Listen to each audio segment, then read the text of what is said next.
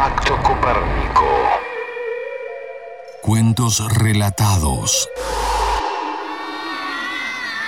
A la hora de las brujas.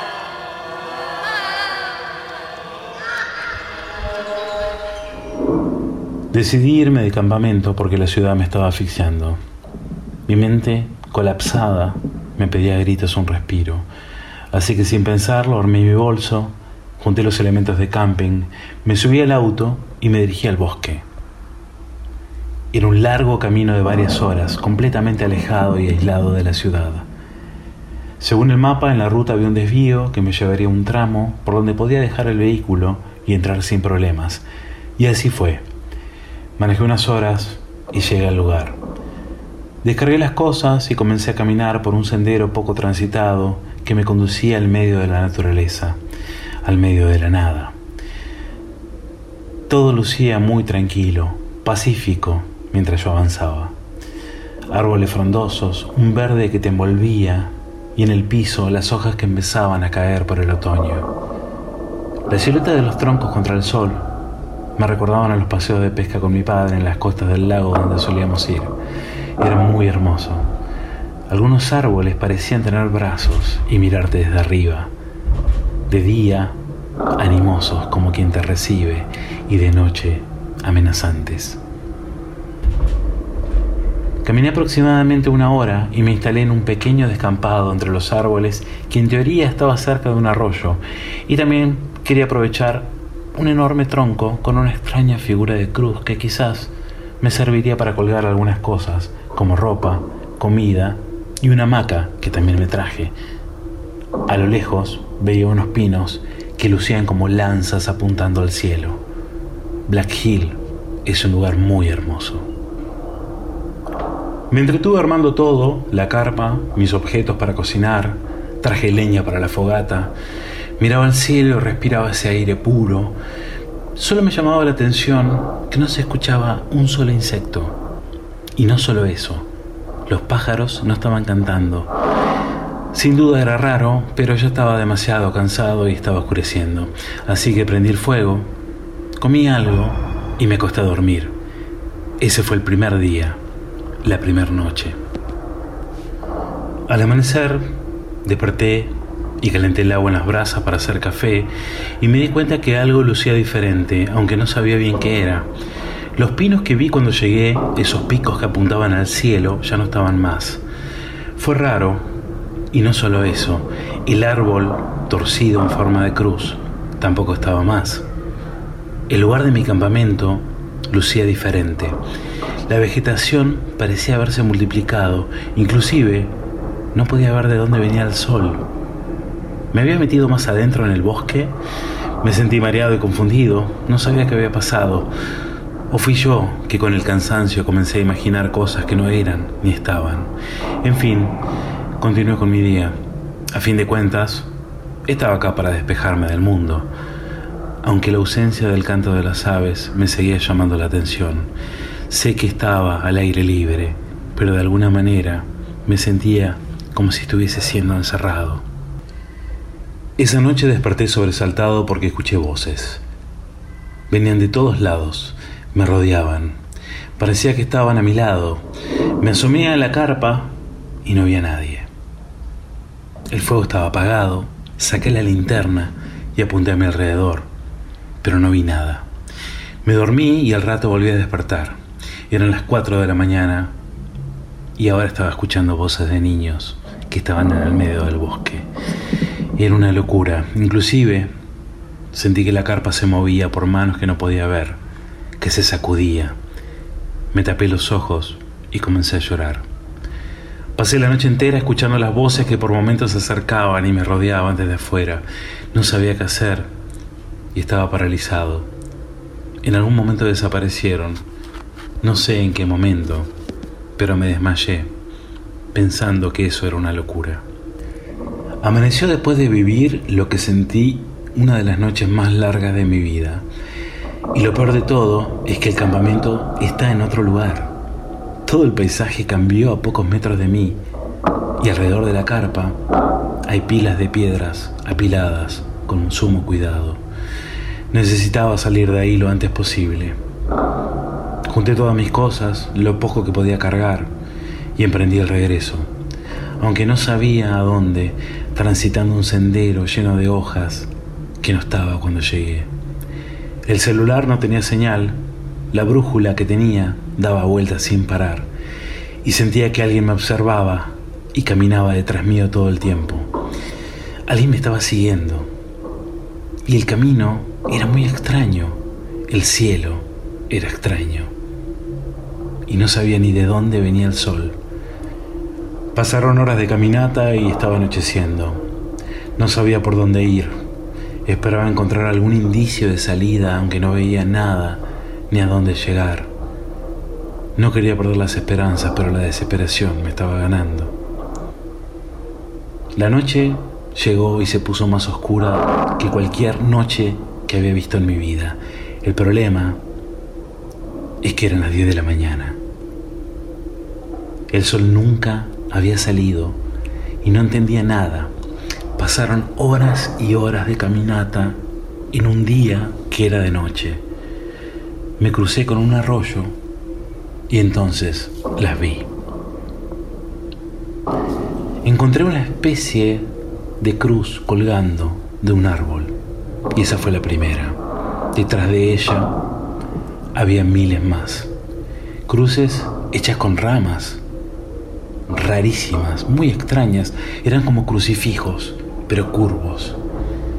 Y ahí comencé a tener más terror. Me habían advertido de que venir a Black Hill podría ser un problema, sobre todo después de la película, pero me pareció una estupidez. Y ahora, el que se siente estúpido soy yo. El bosque cada vez se sentía más cerrado, me asfixiaba, escuchaba ruidos, escuchaba risas, Escuchaba gritos, hasta sentía olores extraños, olor a podrido. Escuchaba pasos en la lejanía.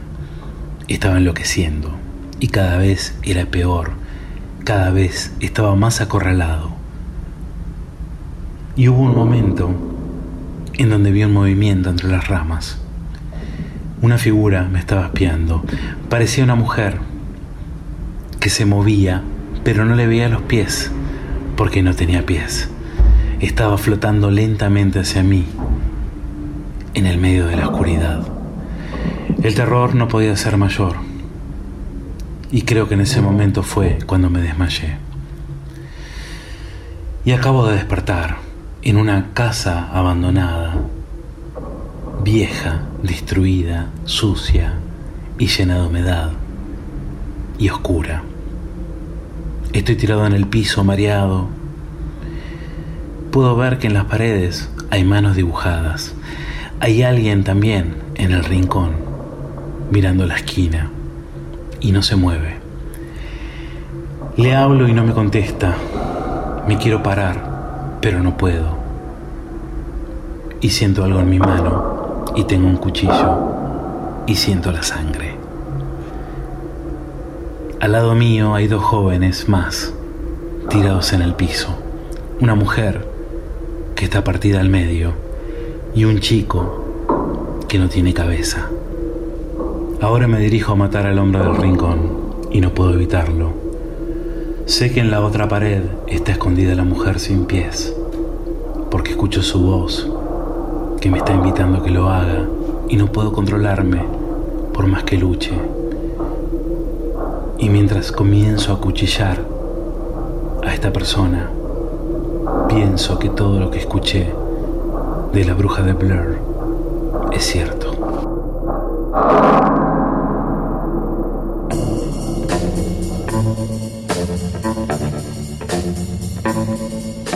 Hola, muy buenas noches. Bueno, estamos arrancando esta segunda edición, este segundo episodio de, bueno, del Pacto Copérnico versión YouTubers.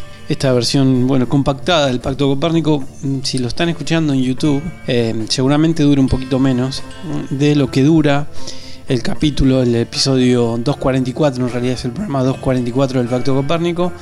Eh, si lo están escuchando en, en, YouTube mm, va a durar un poquito menos que si lo están escuchando en Anchor o en alguna de las plataformas asociadas a Anchor como Spotify. eh, porque bueno, saben que YouTube no nos deja poner temas musicales y tenemos que solaparlo bastante como para que de alguna manera podamos tener alguna cortina y bueno, poder hacer un poco más amena nuestra interlocución, nuestro diálogo.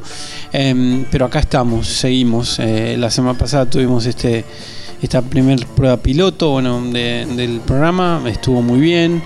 Eh, tiene un formato nuevo y eh, bueno, anárquico. Puede durar dos horas, puede durar una hora, puede durar dos horas y media, puede durar 45 minutos, me parece que es divertido, eh, que ni ustedes ni nosotros sepamos cuánto va a durar cada programa. Vamos a seguir eh, estando aquí mientras podamos, mientras nos den los tiempos, mientras las necesidades eh, no, no, le saquen tiempo también a, bueno, al ocio y a, esto, ¿no? a esta diversión que para nosotros es hacer este programa. me va a seguir acompañando el equipo, que es un equipo maravilloso, Rodrigo García Ferreira, Alma Carrasco, Sabrina Moyano, el Corredor Enmascarado, Malvina Soledad Ledesma, bueno, ustedes ahí del otro lado, Hernán Moyano quien les habla.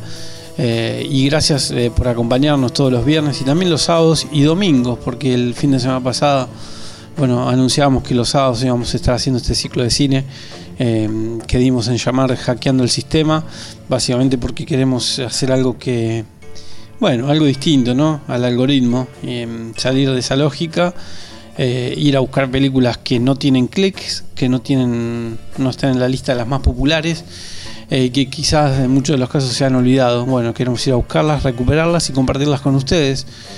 Bueno, una curaduría extraña, ¿no? Eh, anárquica. Ustedes se sientan ahí, no saben muy bien qué van a ver y durante, bueno, mm, seis horas compartimos películas cortos, rarezas y el chat que es una parte divertida, compartimos ahí, nos divertimos intercambiando comentarios con ustedes. Así que este el fin de semana pasado finalmente hicimos sábado y domingo y creo que este fin de semana vamos a hacer lo mismo sábado y domingo. Em, dos sesiones de 8 de la noche a 1 de la mañana de cine, básicamente gratis. La idea no es sacar ningún tipo de rédito de esto, sino bueno, sentirnos un poco más acompañados en estos fines de semana del, bueno, del confinamiento, ¿no? de la cuarentena. Así que durante lo que dure la cuarentena vamos a estar ahí con el ciclo de cine y luego vamos a ver. La verdad que no hay nada más atractivo que un futuro incierto, no sabemos qué vamos a hacer, eh, pero sí los esperamos este sábado y domingo eh, de 8 a 1 de la mañana en el canal de Twitch del Pacto Copérnico, twitch.tv eh, barra el Pacto Copérnico Radio, el Pacto Copérnico Radio. ahí nos encuentran y vamos a seguir compartiendo cine. Eh, recuerden que tenemos redes eh, sociales, tenemos vías de comunicación, arroba Pacto Copérnico en Twitter, el Pacto Copérnico en, bueno, en Facebook y en, Instagram. Eh, y bueno, ese canal de Twitch y también nuestro canal de YouTube por el cual nos están escuchando. YouTube mm, barra, youtube.com barra Mr. Paula Flix. Así que si pueden, compartan este enlace para que más gente escuche estos contenidos y mm, sea una forma, bueno, más agradable de, bueno, de preparar la semana y de ir eh, generando todo este contenido para que ustedes escuchen.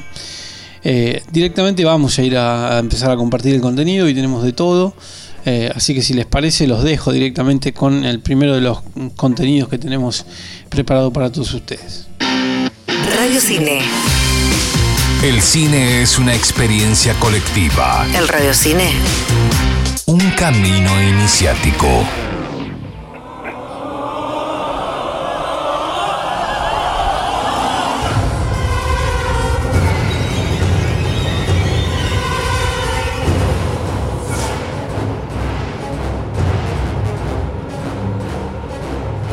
Discurren vías infalibles de trenes fantasmas, de vagones de sueños a través del erial que está más allá de nuestras vidas, acarreando un tráfico sin fin de almas que han muerto. Puede oírse su traqueteo y zumbido en los lugares quebrados del mundo a través de grietas abiertas por actos de crueldad, violencia y depravación.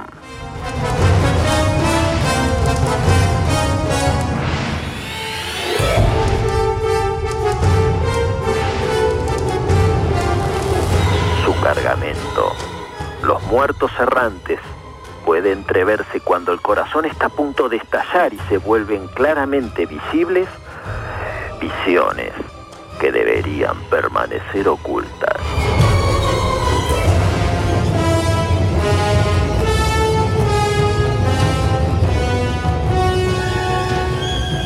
Estas autopistas tienen señales indicadoras y puentes y zonas de estacionamiento.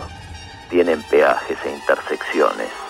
En estas intersecciones donde las masas de muertos se mezclan y cruzan, es más probable que esta autopista prohibida irrumpa en nuestro mundo.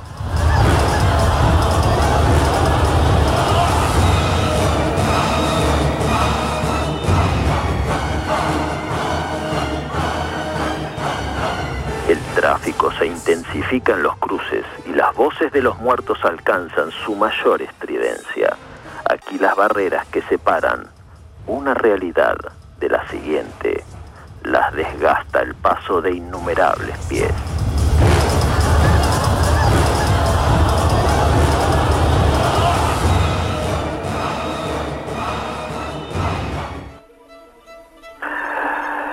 Dice el autor de estas palabras, el señor Clive Barker, la buena ficción de horror siempre debe estar un paso más allá de los límites del buen gusto, para que el lector perciba la sensación de que el libro que tiene en sus manos es peligroso.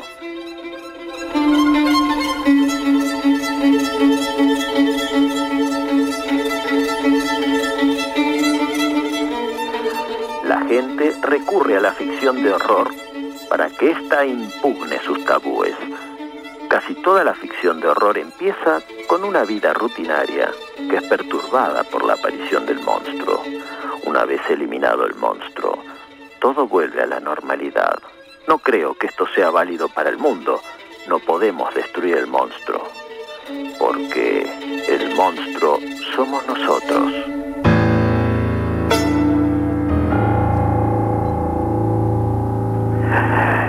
Piénsenlo. No hay peores monstruos que las personas con quienes nos casamos, con quienes trabajamos o que nos han engendrado.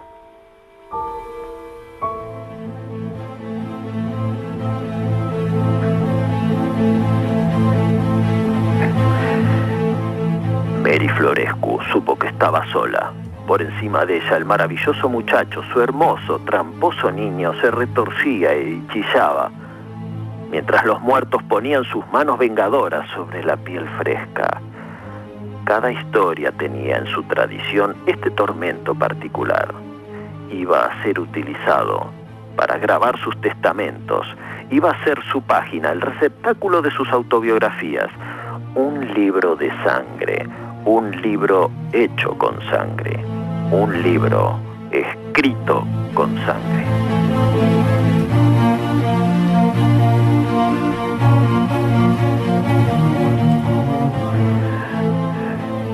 Pensó en los libros mágicos que se habían fabricado con piel de hombre muerto. Los había visto, los había tocado. Pensó en los tatuajes que había visto.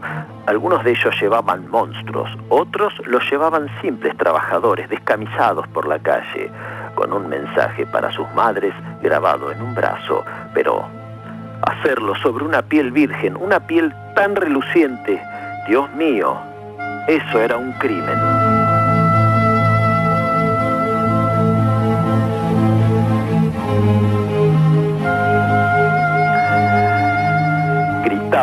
Mientras los afilados trozos de cristal de la jarra rota lo torturaban, rebotaban en su carne, abriendo surcos en ella.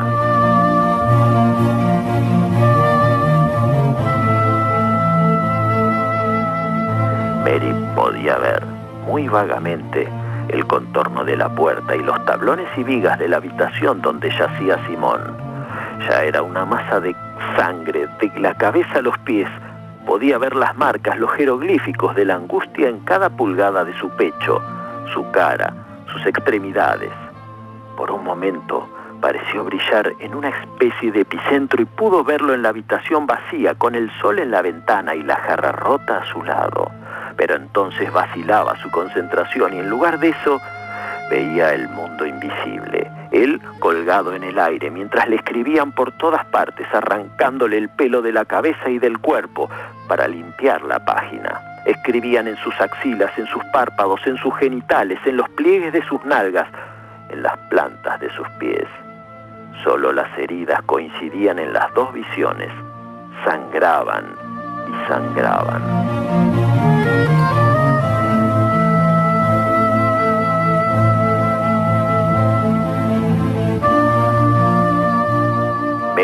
Abrió la puerta. Ahí estaba, frente a ella. No los separaban más que dos o tres metros de aire poseído. Sus ojos se volvieron a encontrar e intercambiaron una elocuente mirada, común al mundo de los vivos y de los muertos. Estos, temerosos de esa mirada, apartaron la vista. Sus rostros se endurecieron como si les estuvieran tensando la piel sobre los huesos. Su carne se volvió negra como una magulladura, sus voces tristes ante la previsión de la derrota. Ella intentó tocarlo, pero ya no tenía que luchar contra las huestes de los muertos. Se estaban cayendo de cada lado de su presa como moscas muertas que se despegaban de una ventana.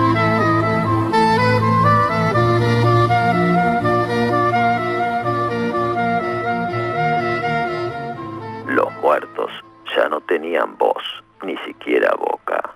Estaban perdidos en la autopista. Su maldad había sido contenida. En un mundo dominado por las selfies, nosotros elegimos ponernos detrás de la cámara. Y delante del micrófono. El Pacto Copérnico. Simplemente Cine en radio.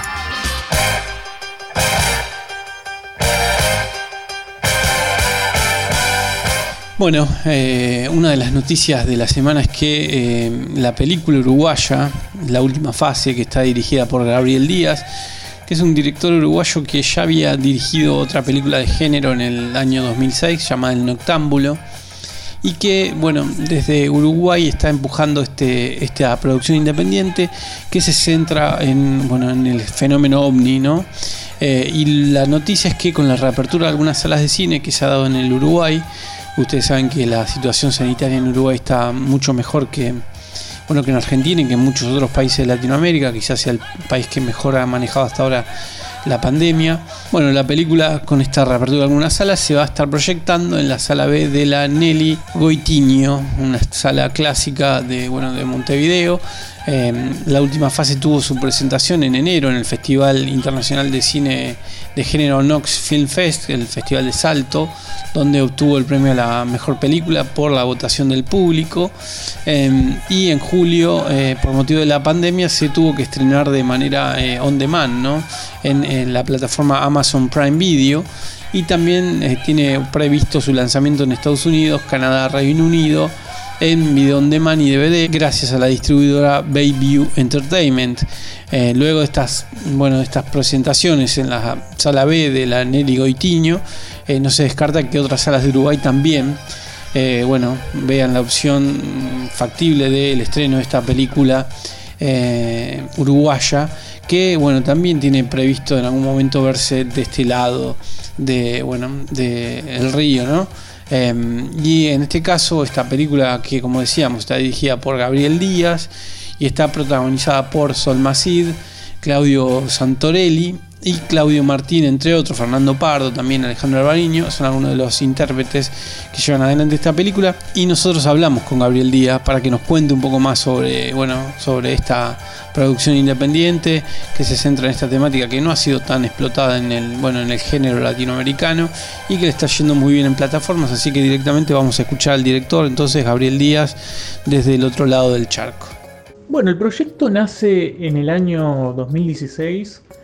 Eh, yo estaba en, otro proyecto este, anteriormente, estábamos en, en desarrollo con, quien es mi, pareja y también productora de, la última fase, eh, que se llama Lucia Vázquez. Estábamos en, en un proyecto que era de otro género, de otro estilo, era más una película de terror, eh, con tintes sobrenaturales, en el cual yo lo iba a dirigir, pero sí el guion era mío.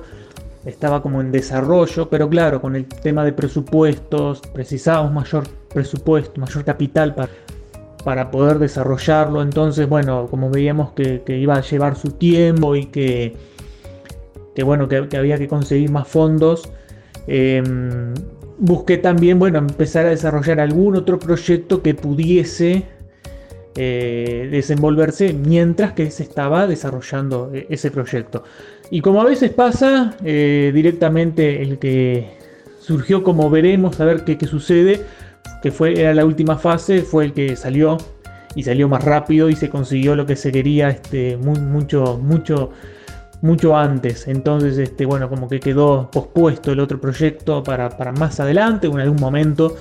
Y, bueno, muchas veces pasa esto en el cine independiente, y vos lo sabes bien, Hernán, que, que a veces este, no, no es el proyecto que uno quiere, sino que es el que capaz que por las posibilidades eh, son más fáciles o, bueno, o se da justo el momento para que salgan. Y bueno, eso fue precisamente lo que, lo que surgió con, y lo que sucedió, mejor dicho, con, la última fase, que, bueno, ya te digo, surgió como un, proyecto para, para tener en cuenta y sin embargo fue el que finalmente se pudo realizar. Bueno, las referencias son más que nada, obviamente, los archivos X. Eh, me crié con los archivos X, es, es, para mí una de las mejores series que se han hecho y que han encarado también este, lo que es el fenómeno ovni y, las teorías conspirativas. Y bueno, yo creo que la última fase también tiene mucho de eso. Y después, algunas otras películas que capaz que, por ejemplo, señales en cuanto a elementos de suspenso, que también está relacionada con, lo que te digo, con el fenómeno ovni. Y después una película que en principio no, la trama no tiene nada que ver, pero que sí em, está relacionado en cuanto a lo que es eh, tema de conspiración y eso el código da Vinci. Pero más que nada en el aspecto de que, bueno, el código da Vinci trata de revelar ciertas, ciertos temas y, jugar un poco con eso. Y bueno, en la última fase lo hace, pero con el fenómeno ovni, ¿no? Con las teorías, algunas teorías específicas de, conspiración o teorías que son investigadas, que son investigadas por gente que, que, le interesa el fenómeno ovni, que está interesado en que se revelen ciertas cosas. Bueno, nos jugamos también por algunas de ellas y eso es lo que se ve en la película. Y esas yo creo que son este, tal vez las referencias más, más grandes. Después, más entrado cuando estábamos en el proceso de postproducción y y, ya con, cuando estuvimos con el tema del color al final, bueno, traté de buscar un poco. Yo, pedí que, se jugara un poquito con un estilo a lo Blade Runner. Ya, bueno, en la fotografía ya estaba previsto, pero este, con el color después se decidió jugar un poquito más, este, llevarlo un poquito más al extremo en lo que se pudiese. Entonces, tal vez en cuanto a lo visual y en cuanto a lo que es la, historia, esas son las referencias más importantes que, puede tener la película este, en, relación a, otras producciones. Obviamente la pandemia tuvo, tuvo, tuvo que ver eh, con lo que fue la salida comercial de la película. Eh, nosotros habíamos estrenado la película en un festival, en el Nox Film Fest eh, en Uruguay. Este, un festival que con el correr de los años ha crecido muchísimo y se está convirtiendo en uno de los principales de género acá en Uruguay. Y, tuvimos una muy buena presentación, la película había sido muy bien recibida. Y aparte tuvimos la, lo bueno de haber podido ganar este mejor película por voto del público, lo cual eso también es importantísimo porque es el público el que vota eh, por, tu película y eso siempre está bueno que, que les guste, eso es, es importantísimo y lo que más nos interesaba, obviamente. Y de ahí la idea era, obviamente, poder estrenar en cines y, bueno, el recorrido después sí, video on demand y, sucesivas formas que se pudiesen eh, desenvolver. En la pandemia hizo que, bueno, al cerrar los cines, eso quedara como un poco de lado. Em, pero sí creíamos que, que, bueno, que la película tenía que salir este año. No, la idea no era demorarlo mucho más. En primer lugar, por un tema de que, bueno, eh, el año que viene para mí va a estar recargado de producciones. Eh, todas las que se están guardando ahora, que van a salir el año que viene, hay que ver qué tiempo se van a hacer real para que puedan todas convivir, empezando con los tanques norteamericanos y después, bueno, películas independientes que, están saliendo. Y una de las cosas también que me llevaron y nos llevó también a la producción, a, a tomar la decisión era que, bueno, que teníamos la opción de, de estrenarla cuando quisiésemos. La opción de Vimeo nos pareció una opción interesante porque aparte ya podía ser a nivel mundial. Entonces, este, bueno, eso siempre, siempre es bueno porque lo importante era que la película se viera, que, la gente, que bueno, que no pudiese salir de, sus casas por, un tema de cuarentena y que, bueno, que obviamente los cines estaban cerrados, pudieran acceder a la película. Y bueno, después se sumó también el sistema on demand, también este Amazon Prime Video y, y bueno, y después se fueron surgiendo distintas, distintas opciones cerramos un acuerdo con un distribuidor en Estados Unidos para también video on demand para Estados Unidos, Canadá y Reino Unido. Y también con ese distribuidor lo que va a ser venta de DVD en, esos países, en esos territorios. Y después, obviamente, nosotros habíamos hablado con, con una sala, la Nelly Goitiño, sala de cine uruguaya, casi a finales del año pasado y estaban muy interesados en tener la película. Pero luego con todo esto había quedado cerrado y bueno, cuando se empezó a mover y la opción de reabrir, bueno, tal vez si no un estreno masivo o algo más grande, porque la película ya tuvo su estreno eh, eh, en, en video on demand y streaming, pero sí que pueda llegar a cines, que se pueda ver en pantalla grande como, como, como se pensó tal vez en su momento. Creo que es una película que gana mucho también este, con cuanto a la imagen, los efectos, el sonido. Se, ve muy bien y se ve bárbaro en, formato casero, pero obviamente en el cine este, tiene un plus y eso está bueno que pueda llegar. Y, bueno, y se está viendo también alguna otra sala más adelante o algunas salas más más adelante, pero bueno, va a depender también de cómo avance esto. Este, las funciones son a veces reducidas eh, por los protocolos. Em, la capacidad también es reducida. Es un momento difícil realmente para estrenar en cines. Pero, pero bueno, eh, para nosotros, por cómo fue este, la forma de estreno de la película, es como un plus, algo que capaz que en su momento ya lo habíamos como sacado de lado y que se pueda dar es, es digo, no, no, no estamos tan eh, peleando por, por la taquilla o eso, sino que es directamente el disfrutar de que la película pueda, pueda llegar a cine. Y después sí, seguir este, consiguiendo algunos otros mercados, la idea es, eh, es seguir buscando mercados para la película.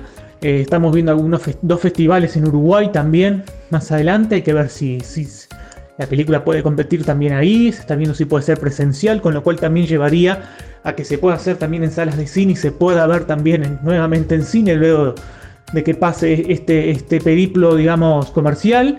Y, la idea es que la gente pueda llegar lo, más, lo más posible a, a todo el público. También estamos viendo la posibilidad de que se pueda exhibir en cines en Argentina. Hay que ver de qué forma, cuándo, también cuando todo esperemos empiece a normalizar. Eh, la película fue grabada en San Clemente el Tuyú, entonces la idea también que se pueda exhibir en San Clemente, que agarre también algunos cines de la costa argentina, este Mar del Plata, que, la protagonista y, quien hace los efectos también son de Mar del Plata, entonces estamos viendo eh, tal vez este, salas puntuales donde también se pueda ver allá, va a depender de, cómo, de cómo avance todo, pero estaría muy bueno que también la película se pueda ver de esa forma allá. Y después de esto, la forma que se va a seguir viendo es en video on demand por Vimeo. Este, y después, como te decía, en, en, Norteamérica también este, por Vimeo, pero de allá. Y en, DVD. O sea que el camino comercial de la película todavía sigue, sigue avanzando, sigue evolucionando. Y en un año tan complicado, bueno, se ha podido hacer su camino y eso está muy bueno. Yo creo que el tema ovni eh, interesa a todo el mundo. Este, yo siempre digo, tal vez no, más allá de gustarme los archivos X o algo por el estilo, no, no había sido tampoco algo tan em, de fascinación, sí, pero sí sabía que si yo quería hacer algo de este estilo, cuando me propuse hacer sobre, sobre escribir sobre esto, sí quería que fuera algo diferente a todo lo que a lo que por lo menos había visto en el sentido de que si en la película te mostraba algo, decir, bueno, vamos a hablar de tal raza extraterrestre, vamos a hablar de tal cosa, nombrarlo, decirlo tal cual. Eso era lo que a mí más me interesaba. Este, y creo que, bueno, que, que se pudo conseguir. A mí este...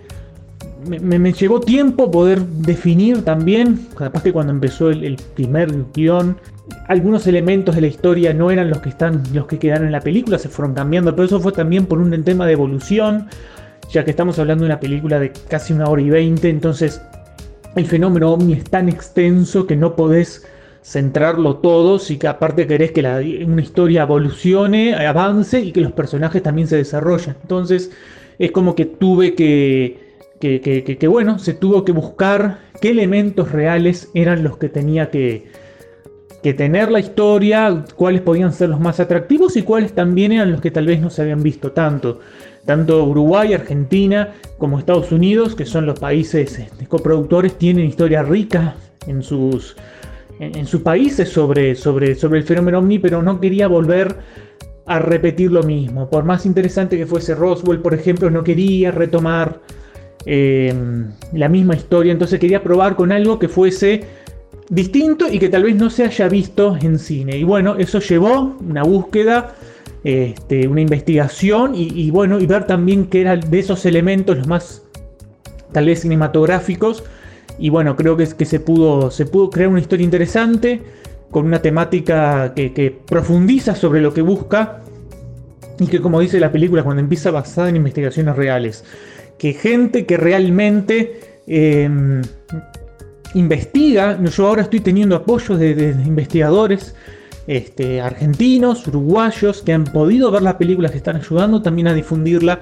Y que bueno, que ellos la hayan visto y que hayan visto potencial y que les haya gustado y que les haya gustado cómo se ha tratado el tema, siendo público objetivo, para mí eh, eh, es importantísimo.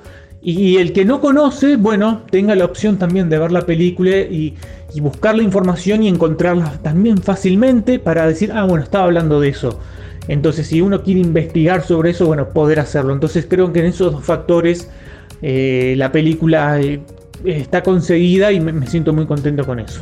La película tuvo, fue una coproducción. Eh, en principio se consiguió una coproducción con, Argentina, donde ahí se consiguió equipo, equipo, equipo artístico, equipo técnico, con una coproducción. Después también se consiguieron productores asociados, donde ahí también este, sirvió para, bueno, los, equipos de la película poder conseguirlos este, de otra forma. Estamos hablando de una película independiente, las locaciones, em, lo que es también eh, eh, el catering y, bueno, y la, la localía del lugar. Entonces todo eso, porque fue todo grabado en, Argentina, entonces eso fue, fue muy importante. Y luego se consiguió em, por su parte al, coproductor norteamericano, que aparte es el productor ejecutivo, se llama Martín Delón, y fue él quien, financió la película. Es todo capital privado. Y una de las cosas que yo siempre digo es que estoy muy contento de lo que fue todo, todo el proceso de la coproducción, porque bueno, eh, siendo mi segunda película, es mi primera película que, que sea este, con coproductores. Y, la verdad que está muy bueno que, el guion que yo tenía se haya respetado completamente. Este, que realmente se haya podido hacer la película que quería. Obviamente yo siempre también este, mostrando y, dando cada paso que se estaba dando la aprobación de todo para que todos estuvieran conformes. Pero, pero eso, una total libertad y todos estábamos enfocados hacia lo mismo que se quería y era respetar la historia, respetar el guion y eso me, pone muy contento y, obviamente la idea es seguir este, trabajando con gran parte de ese equipo para, futuros proyectos. La relación con, directores y colegas eh, uruguayos eh, es muy buena. Eh, yo la verdad este, tengo muy buena relación con Gustavo Hernández, Guillermo Carbonell, Em, con Ricardo Islas también este, tengo, un buen, contacto, también uno de los precursores del cine de género en Uruguay. Eh, Ignacio García Kukukovic, este, uno de los productores más importantes eh, del género en Uruguay. Y se ha creado un buen, buen ambiente entre todos, la verdad. Este, Maxi Contenti, que ahora va a estrenar también su, película. Eh, una buena relación que está buenísimo porque porque bueno, es un mercado chico y que todos los que estamos luchando por porque el cine de género crezca en Uruguay, eh, está bueno que, haya esa unión. Eh, más, más que nada también porque eh, se nota la evolución, ¿no? El cine uruguayo y las producciones uruguayas de cine de género han crecido muchísimo. Yo siempre digo lo mismo. Como te mencionaba, Ricardo Islas debe haber sido el fundador del cine de género en Uruguay. Luego, en el 2006, cuando pude estrenar este El Noctámbulo en cines comerciales fue también como la primer película. Imagínate una película de un superhéroe uruguayo que recrea un cómic en época donde el cine de género en comercialmente y en salas no, no, no, no llegaba. Bueno, fue como también un puntapié inicial que después mm, supe que también fue como una especie de motivación a, otros realizadores también a arriesgar sobre eso. Este, y en el 2010, obviamente, cuando se estrenó La Casa Muda de Gustavo, fue como, como, el batacazo, ¿no? Como que realmente una, una película que tuvo un éxito muy grande, tuvo una muy buen recorrido en festivales, y fue como que el decir, bueno, sí se puede hacer cine de género, se hace más tal vez terror, este, siguiendo un poco también esa línea, pero, pero bueno, ya se está apostando también por la ciencia ficción, por otros estilos y, está buenísimo. Y creo que va también en concordancia con lo que es el cine de género argentino, que, tiene sobrados este, talentos y bueno, producciones eh, de, muy, buen, muy buen nivel. Este, bueno, Aterrados ha sido una de las grandes de los últimos tiempos, pero, pero hay varias, hay muchas películas y eso también se está complementando también con, con realizadores en otros países, este, Jorge Holguín en Chile, eh, y, demás realizadores. Y, Latinoamérica está aportando mucho cine de género al mundo y cada vez con una calidad mucho mayor y eso está buenísimo porque realmente se ven cosas frescas, novedosas, este, que muchas veces este, no se encuentran tal vez en el cine norteamericano específicamente. Entonces, eh, la verdad que me encanta que, que, se esté desarrollando. A mí me gusta ver, me gusta hacer, pero me gusta ver mucho cine de género. Y, la verdad que, las producciones que se hacen son, son cada vez mejores y que dan ganas realmente de verlo y, me alegra muchísimo el éxito que están teniendo este, dentro de sus países y fuera. Bueno, el recorrido de la película eh, ahora en las proyecciones en cine, luego va a seguir este, en, video on demand, se, prevé también este, en otros países y también una salida en el mercado anglosajón de, en DVD.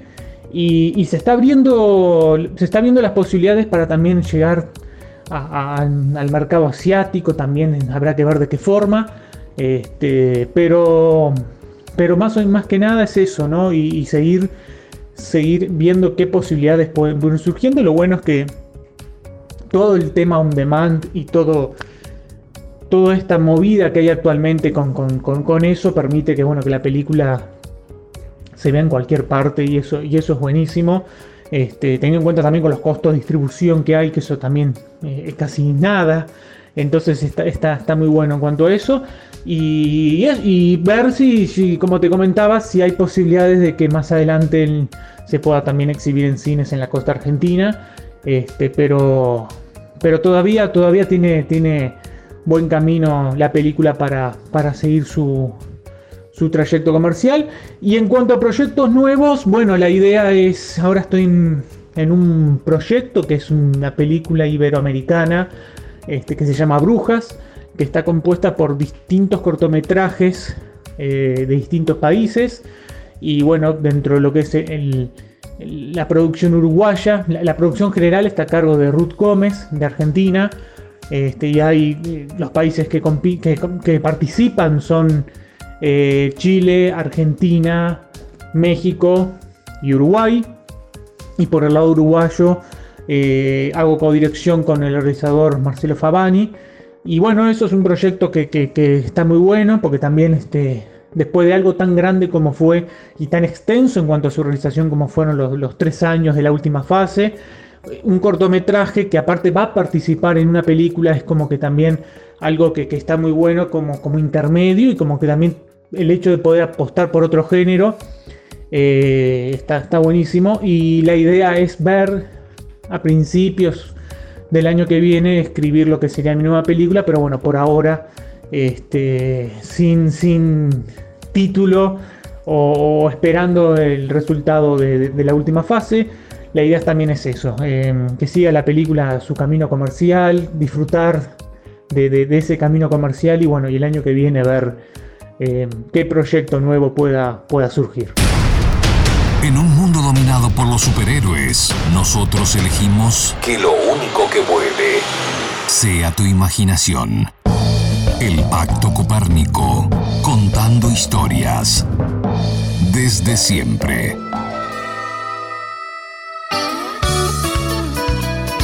Bueno, la semana pasada, el fin de semana pasado, en, bueno, en el ciclo de Hackeando el Sistema, en Twitch, en twitch.tv barra el Pacto Copérnico Radio, eh, una de las películas que vimos, una de las tres películas que vimos fue eh, Veneno para las Hadas. Y por eso decidimos que hoy era un buen día para repasar un poco de la historia del cine de terror mexicano y sobre todo de Carlos Enrique Tabuada, el director de Veneno para las Hadas y eh, bueno, uno de los grandes maestros del cine de terror de, toda Latinoamérica y de México. Eh, y por eso vamos a centrarnos en entender un poco su lógica de trabajo y algunos detalles más de eh, Veneno para las Hadas. Para aquellos que la vieron el fin de semana pasado en el ciclo, van a terminar de entender algunos detalles de su realización. El Pacto Copérnico. El cine de terror mexicano tiene una larga tradición. Desde 1898 se conocen películas de este género. Don Juan Tenorio de Salvador Toscano es eh, considerada la primera película de, bueno, de horror mexicana. En la década de los 30 se consolidó el género de terror en la cinematografía de México y como ejemplos eh, tenemos La Llorona de 1931 de Ramón Peón, así como Dos Monjes de 1934, El Fantasma del Convento de 1934 también, El Misterio del Rostro Pálido de 1935 y Nostradamus de 1937, todas filmadas bajo la dirección de Juan Bustillo Oro. Al final de la década de los 50 con Fernando Méndez, estas películas cobran relevancia bueno, que les correspondía y hoy son consideradas joyas cinematográficas, al igual que El vampiro de 1957, Ladrón de cadáveres también del mismo año, El ataúd del vampiro de 1958, Misterios de ultratumba de 1959, Los diablos del terror de 1959 también y El grito de la muerte también del mismo año. Bueno, en 1968 se estrena la cuarta película de Carlos Enrique Taboada Walker, Hasta el viento tiene miedo, con la que comenzaría su célebre tetralogía de terror. En esta institución no hay privilegios para nadie. Era la mejor alumna que he tenido. Inteligente y buena.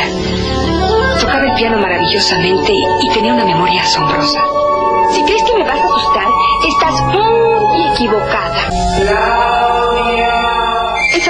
el chisme y no tarda en venir la bruja. Se han hecho acreedoras a un castigo severo y he resuelto que todas permanezcan en el colegio durante las vacaciones. Cuídenme, muchachas, porque aquí va a haber una muerta. Hoy por hoy Tahuada es considerado el director de cine de terror mexicano más carismático. Más allá de su sencillez y la sencillez de su guion, cautiva e introduce al espectador en una historia bueno, de una manera inteligente, con un reparto acertado. Tahuada incluye a Marga López, a Maricruz Oliver, a Norma Lazareno, a Elizabeth Duperón y a Andrea la Fantasma, a Pamela Susan Hall en esta, bueno, en esta película que generación tras generación ha gozado de cierta popularidad. Bueno, podría decirse que esta película marca una bisagra en su filmografía, destacada también por tratarse de una película diferente a todo lo que se había filmado hasta entonces. A esta terrorífica pero entrañable película la seguiría la igualmente cautivadora y con, bueno, con muchas virtudes también el libro de piedra del año 1969, en la que, bueno, nuevamente incluye a las actrices Marga López y Norma Lazareno, acompañadas por Joaquín Cordero, Aldo Monti y los niños Lucy Bug como Silvia y Juan Pablo Carrillo como Hugo. Después de estas exitosas películas, Tahuada se iba a tomar un receso dentro de lo que era el terror gótico, como se ha denominado estas dos producciones. En el año 1974, Tabuada retoma el terror elegante con una, con una película titulada Más negro que la noche, e incluso un reparto sensacional para esa época, pues contaba con las actrices eh, bueno, de la talla de Claudia Isla, Susana Dos Amantes, Elena Rojo, Lucía Méndez, Julián Pastor, Pedro Armendari Jr. y bueno, como la tía Susana, a la primera actriz Tamara Garina. La trama es, bueno, es espectacular, está en juego una herencia, eh, una casona antigua, una tía lejana, un gato negro, cuatro hermosas mujeres, una venganza del más allá. Eh, todos estos elementos van a convertir a esta historia en una película sencillamente aterradora. Las víctimas del fantasma de esta vengativa y malévola tía mueren una a una de puro y simple miedo. ¿Es cierto que hay brujas? No, princesa. Claro que no. Las brujas no existen. Pero antes, hace muchos años. Nunca, Flavia. Entonces la gente era muy ignorante y pensaba que algunas mujeres tenían pacto con el diablo. Entonces las quemaban vivas. ¿Las quemaban? Sí. Creían que era la única manera de acabar con ellas. ¿Pero quién te ha hablado de las brujas? Una amiga del colegio. Pues dile que está equivocada. Hasta hoy nadie ha visto una verdadera bruja. Cállate, te van a oír. No le habrás contado a nadie lo del encantamiento. No. Si alguien se entera, te puede ir muy mal. Te meterían a la cárcel. Jura que no vas a volver a hablar de esto con nadie. Además, todos los pactos con el diablo tienen que ser secretos. Diez años después, el corolario de esta tetralogía y de la carrera cinematográfica de Taboada sería Veneno para las Hadas de 1984. Ahí Verónica, Ana Patricia Rojo, es una linda niña que presume de ser una bruja ante su compañera de escuela, Flavia, interpretada por Elsa Martínez Gutiérrez, a quien al principio se la muestra incrédula, pero termina convenciéndose gracias a una serie de circunstancias fortuitas que según Verónica ha ocasionado valiéndose de sus poderes mágicos. La inocencia de estos juegos adquiere un matiz macabro cuando Verónica Verónica le ordena a Flavia que la invite a vacacionar en el rancho de su familia, en donde podrán preparar veneno para las hadas, quienes, según dice, son sus enemigas. Una innovación de Tabuada en esta película que muestra una vez más su vanguardismo es el hecho de que los únicos rostros que vemos durante la película son los de las niñas. El punto de vista de la cámara es siempre el de las dos pequeñas protagonistas y todos los demás personajes son literalmente secundarios. Los vemos de espaldas o con la mitad superior del campo fuera de cuadro o con lo que pueda imbuir el espectador en una historia oscura, siniestra, que siempre tiene un toque infantil. A diferencia de lo ocurrido con sus tres primeras películas de este mismo corte, Hasta el viento tiene miedo, el libro de piedra y más negro que la noche, Tabuada recibió excelentes críticas por Venenos para las Hadas. La película, estrenada en 1986, fue galardonada con cuatro premios Ariel, incluyendo los correspondientes a Mejor Película y Mejor Director. Sin embargo, las precarias condiciones de su exhibición y las escasas ocasiones en las que se ha transmitido en la televisión mexicana provocaron que sea la menos conocida de sus películas. Esta fue la última película de Tawada, quien continuó su prolífica carrera en el mundo de la televisión. De 1986 a 1988 fue productor, escritor y director de la serie de televisión La Telaraña. En 1989 Tawada filmó en la Hacienda San Andrés en el Estado de México, la que hubiera sido su quinta película de género, Girón de Niebla con Vicente Silva como productor y Henner Hoffman como director de fotografía. Esta película jamás vio la luz, ni siquiera se terminó de editar. Las latas con todo el material han desaparecido, por lo que se podría considerar como la película perdida de Tabuada. Tabuada muere el 15 de abril de 1977 en la Ciudad de México, dejando escritos por filmar varios guiones de terror, entre ellos Luz de Muerte y Silencio de Muerte. En la primera década del siglo XXI, Tabuada resucita mediante dos remakes, Hasta el viento tiene miedo del 2007, dirigida por Tao Moeno, y en la cual aparece Alicia Bonet, una de las actrices que filmaron la primera película, y El libro de piedra de 2009, dirigida por Julio César Estrada. Como parte de este resurgimiento, IMCINE editó en DVD Veneno para las Hadas, incluyendo los materiales extra de entrevistas exclusivas con las actrices. Estamos seguros de que su legado se, irá alimentando el monstruo cinematográfico y el imaginario colectivo de las futuras generaciones. ¡Qué horror, Becker! No hay forma de terminar con esta plaga. Y todo lo que en ella se encuentra pasará a mi muerte a poder de mi sobrina, la señorita Ofelia Escudero. No es muy moderna que digamos, ¿verdad? No, pero debe tener muchas habitaciones. Todo está tal y como ella lo dejó al morir. Ustedes no lo creerán, pero ya me tiene inquieta la ausencia de Becker. Ay, ojalá y se pierda definitivamente. Ni digas eso, nos quitan la herencia. No se preocupe, señorita. Él volverá.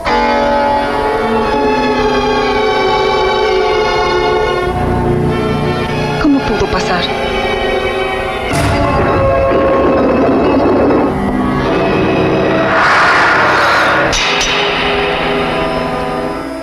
Que la enterramos, yo misma puse el bastón en su ataúd.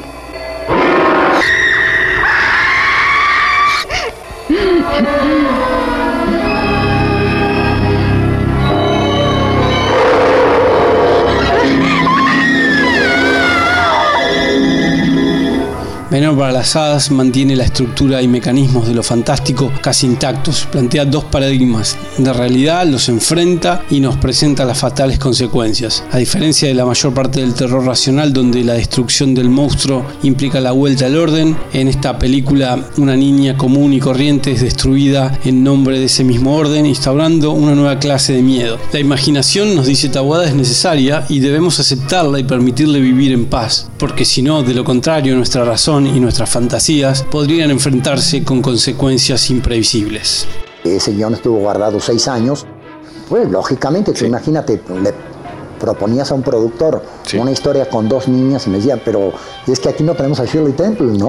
Mm, es con los elementos que hice, eh, que yo tenía, creo que hice una película muy digna, nueva, distinta, que buscaba otro camino, como ves, el solo hecho de que sean dos niñas. Eh, si tú te acuerdas, la película empieza en blanco y negro y hay un momento que después de que degüellan a una mujer, la sangre da el color en la pantalla. Nunca pude conseguir un rollo de blanco y negro.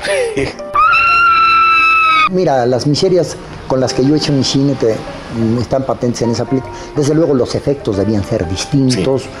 Nunca se lograron, nunca se lograron, no había dinero para eso. ¿Cómo dijiste que te llamabas? Flavio. Ese no es nombre. Sí es, pero es nombre de araña. Deja eso, no son colores. Claro que no. Seguro que en esa caja tiene un hechizo. ¿No ves que es bruja? ¡Envidiosa! ¡Envidiosa! No soy una niña. Yo soy una bruja. No la queremos.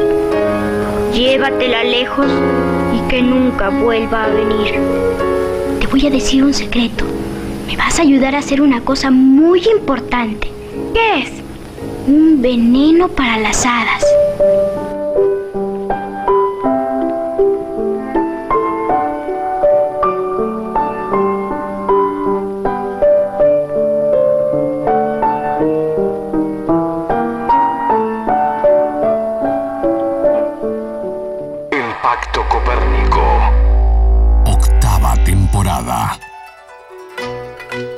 Bueno, tratando de seguir un poco la lógica de revisionar las películas que vimos en el ciclo del sábado pasado, el fin de semana pasado en realidad, en twitch.tv barra el Pacto Copérnico Radio.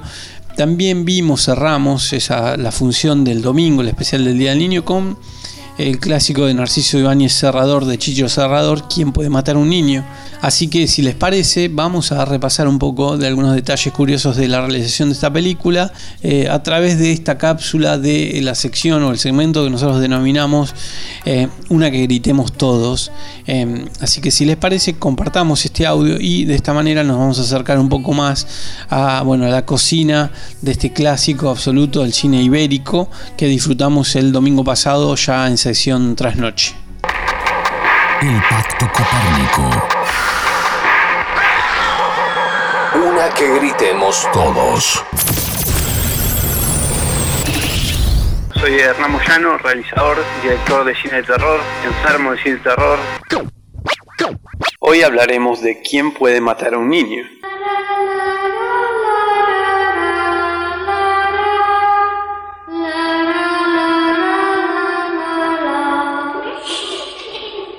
Parecía como, si todos los niños de la isla se hubiesen despertado.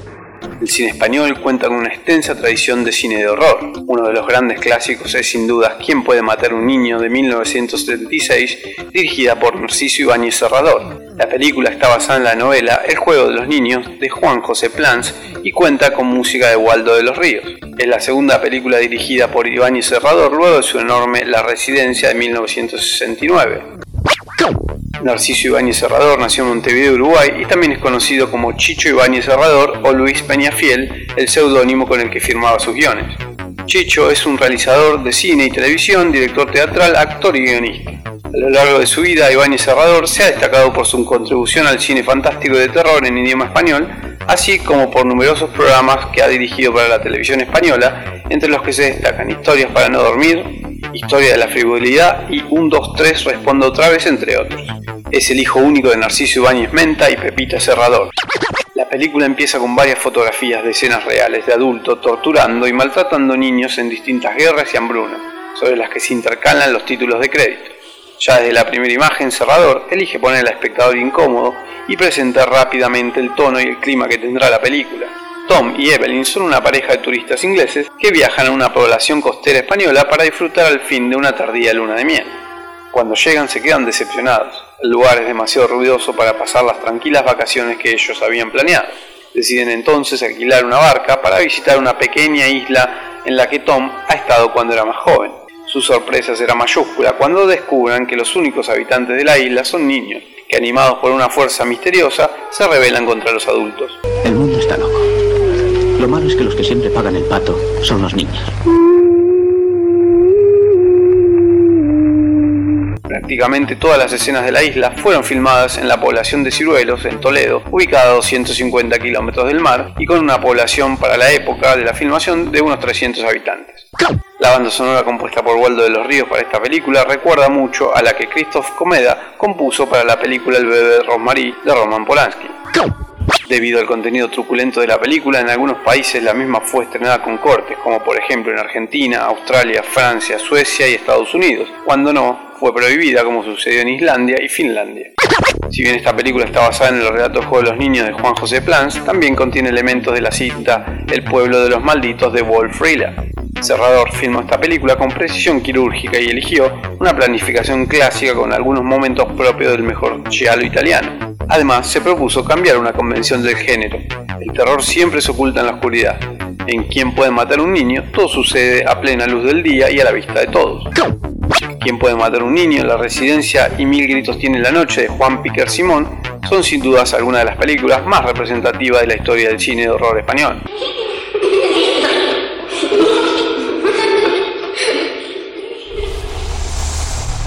El Pacto Copérnico. Banda de sonido.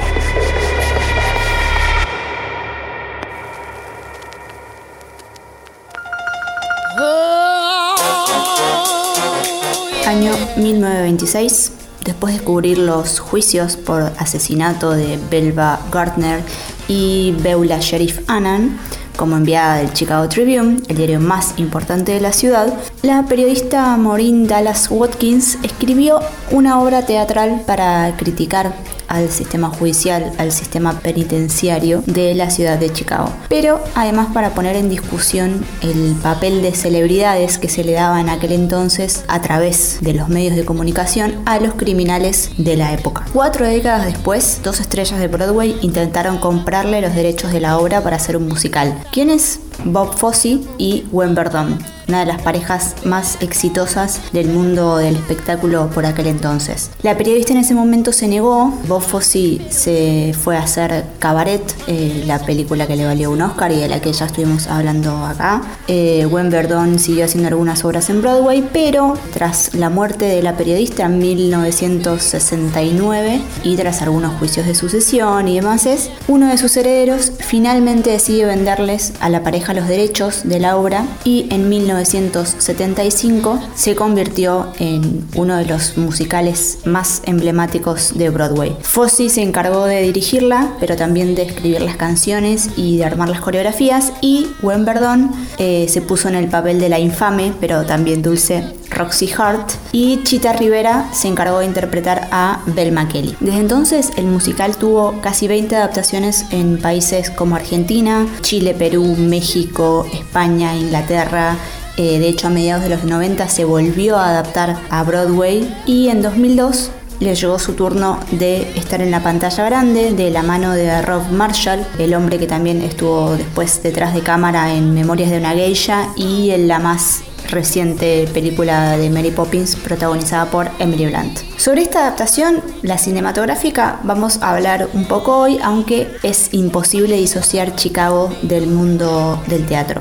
La cinta la protagonizaron Catherine Zeta-Jones como Belma Kelly, fue el papel que le valió su primer y hasta ahora único Oscar como mejor actriz de reparto, una increíble, increíble Renée Zellweger como Roxy Hart, que estuvo nominada también a los Oscars, pero perdió con Nicole Kidman por su papel en Las Horas, y Richard Gere, que se encargó de darle vida a Billy Flynn, que interpreta al abogado de, de estas dos mujeres. La película fue la más nominada a los Oscars del año siguiente e incluso se llevó el premio máximo del cine, ganándole a películas como Pandillas de Nueva York de Martin Scorsese, Las Horas, protagonizada por Nicole Kidman, El pianista de Roman Polanski, o sea, estamos hablando de cintas que después se convirtieron en grandes hitos también del cine de este siglo, así que Chicago no es una producción menor. Como les mencionaba al principio, esta historia es básicamente una crítica a los años 20. Recordemos que los años 20, después de la Primera Guerra Mundial, fueron de mucha prosperidad económica, especialmente primero para las grandes ciudades, pero sobre todo para los Estados Unidos. ¿Por qué? Porque Estados Unidos, lejos de querer intervenir intervenir en el conflicto bélico que se estaba desarrollando en territorio europeo, lo que sí hizo fue prestarle oro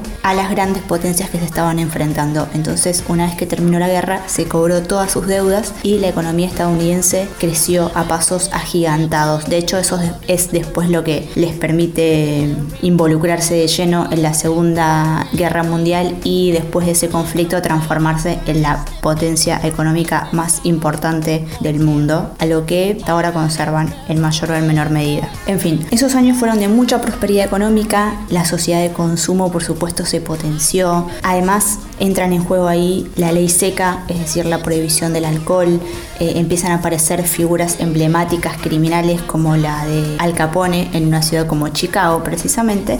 Entonces la periodista que, como les mencionaba, estaba encargada de cubrir algunos de los juicios para el Chicago Tribune, se da cuenta de que todos estos criminales, lejos de ser juzgados por la sociedad y por los medios de comunicación, en realidad empiezan a ser tomados como estrellas, como figuras de admiración. En paralelo, el sistema judicial se transforma en algo así como un circo. Eh, básicamente valía más que los abogados y los incriminados dieran un buen show, un buen show que pudiera cubrir la prensa de aquel momento, más que tratar de resolver ciertos conflictos, ciertos crímenes. A la vez, el sistema penitenciario estaba atravesado por completo por la corrupción y también jugaba un papel muy importante en esto de convertir los juicios y convertir a los acusados en un espectáculo. Todo esto claramente se ve reflejado en los tres personajes principales, Roxy, Velma y Billy, ellas dos como asesinas, él como abogado, ¿por qué? Porque él lo que les plantea desde un comienzo es, bueno, tenemos que inventar una historia, tenemos que hacerlas eh, dos mujeres empáticas, dos mujeres por las que la sociedad eh, sienta pena, sienta ternura y a la vez que no pueda dejar de consumir sus historias y sus cosas también. ¿Por qué? Porque les propone también que empiecen a vender objetos eh, suyos y ahí también aparece una gran crítica no solo a, quizás al morbo social sino más bien a la sociedad de consumo que estaba dispuesta a pagar lo que sea por el diario que tenía la tapa con la cara de Roxy Hart por eh, comprar el camisón que había usado Roxy Hart la noche que había matado a su amante etcétera etcétera. Y ellas dos que no solo se convierten en dos celebridades sino que además responden al lema básico de la película. Si no puede ser famoso al menos con convertirte en alguien infame, lejos de querer pagar eh, las penas por los crímenes que ellos habían cometido y que ellas reconocen en el ámbito privado, deciden subirse a ese espectáculo primero para ganar popularidad, eh, al salir de la cárcel y segundo, obviamente, para salvarse la vida. De hecho, para ellas, y eso se va desarrollando a lo largo de la película, resulta hasta mucho más importante estar en los diarios a cualquier precio antes que demostrar su inocencia. Mucho del trasfondo de cómo esta obra terminó transformándose en el hito de Broadway que es en uno de los musicales más importantes del siglo XX se retrata en la miniserie Fossey Verdon, que es una producción de FX del año pasado, que protagonizan Sam Rockwell en el papel de Bob Fosse y Michelle Williams en el papel de Gwen Perdón. Y allí, además de conocer muchos de los eh, trasfondos de la intimidad de la pareja, también aparecen cuestiones relacionadas a su trabajo, desde eh, la producción de Cabaret, desde el vínculo de Bob Fosse con Liza Minnelli, desde mm, la producción de All That Jazz, hasta la obsesión que tenía Gwen Verdon por hacerse con los derechos de esta obra Tenía dos motivos para eso principalmente. Uno era poder dejarle una herencia invaluable a la única hija que tuvo la pareja, a lo que efectivamente sucedió. Y la segunda opción era que Chicago se trataba de una obra sin igual, sin precedentes en el Broadway de aquel entonces. Ella sabía que una vez que llegara a las tablas neoyorquinas se iba a transformar en un ícono. Y efectivamente eso fue eh, lo que sucedió con Chicago, el tiempo claramente le ha dado la razón.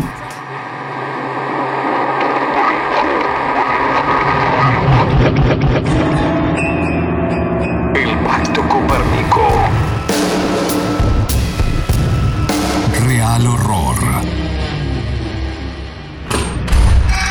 Cuando el terror y la realidad caminan juntos.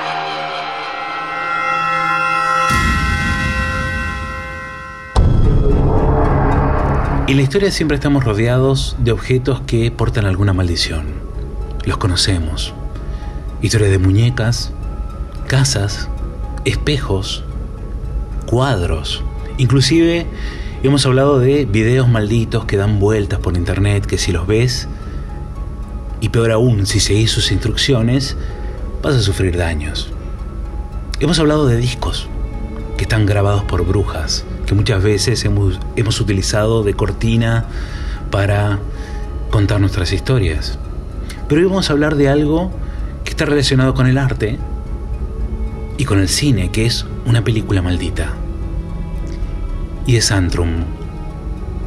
Se dice que Antrum es una de las tantas películas que están malditas y que acarrean un efecto en quien los ve. Se dice que fue lanzada en el 70, en el sur de California.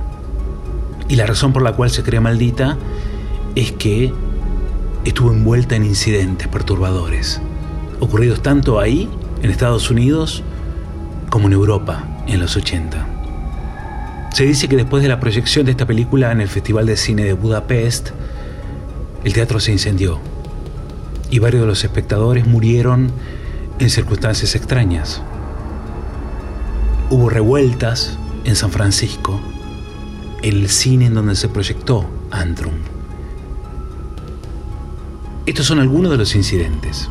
Se dice que han muerto gente, que han sufrido accidentes, lesiones en corto tiempo después de ver el film. Todo estaba relacionado a un gran evento trágico que acarreaba esta cinta, la cual desapareció o fue deliberadamente enterrada por quienes la proyectaron.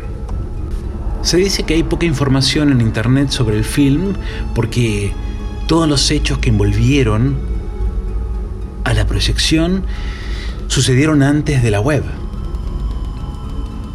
Pero a pesar de que los años han pasado, se convirtió en una especie de leyenda urbana.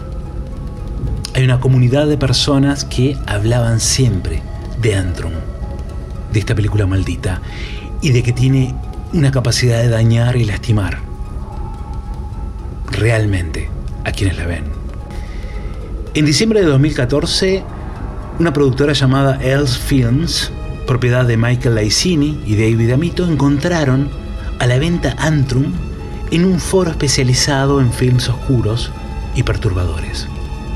De esta manera llegó a manos de un hombre llamado Eric Thirteen, quien la había encontrado en octubre del 2017 en un festival de horror en Brooklyn. Eric Thirteen dijo que originalmente la película estaba en árabe y luego se perdió durante años y se volvió a recuperar.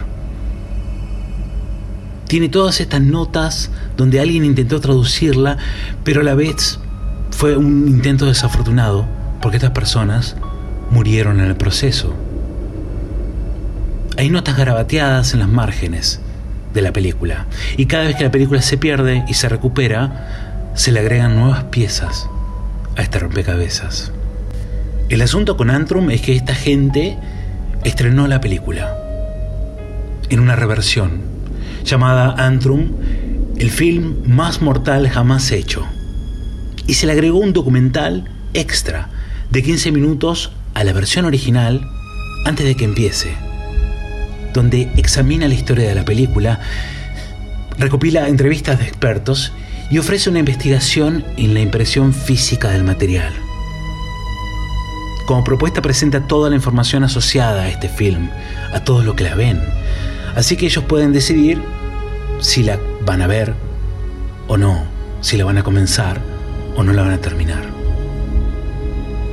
Antrum está disponible para todos ahora. Fue exhibida y no pasó nada, al menos nada de lo que se esperaba. No hubo muertes ni tragedias conocidas. Pero puede ocurrir algo al verla, algo que vaya más allá de lo que se perciba. La historia se ambienta en los 70 y comienza con la muerte de una mascota y de un niño que pregunta dónde está su mascota, bueno, ahora que murió, una perra. ¿Está en el cielo? Ya que sabemos que todos los perros van al cielo. La madre le responde que no, que no está en el cielo porque era una perra mala. Una muy mala madre, por cierto. Ante la angustia del niño, su hermana mayor decide hacer un ritual de muchas etapas en donde juntos puedan abrir una puerta al infierno para rescatar a la mascota perdida en él. Se van a un campo y comienzan abriendo un libro de instrucciones, dibujando un pentagrama y un agujero en la tierra en el que comienzan a excavar en esta búsqueda de la entrada al infierno para rescatar a este animal. Habrán protecciones a realizar y todo es un gran ritual donde los que lo realizan son justamente una joven adolescente y su hermano pequeño y es perturbador. El problema en la película es que el lugar en donde se está realizando este ritual no es un simple lugar descampado a la luz de las estrellas. Y lo que vamos a ver como espectadores son todas estas etapas y es donde empieza el viaje de Antrum. Otro de los problemas es que durante la película van a haber muchos símbolos y muchos rituales.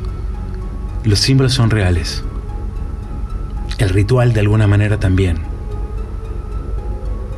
Más allá del marketing, ¿es posible que esto, al verlo, cause algún daño? Es la pregunta que todo el tiempo me hacía ruidos en la cabeza.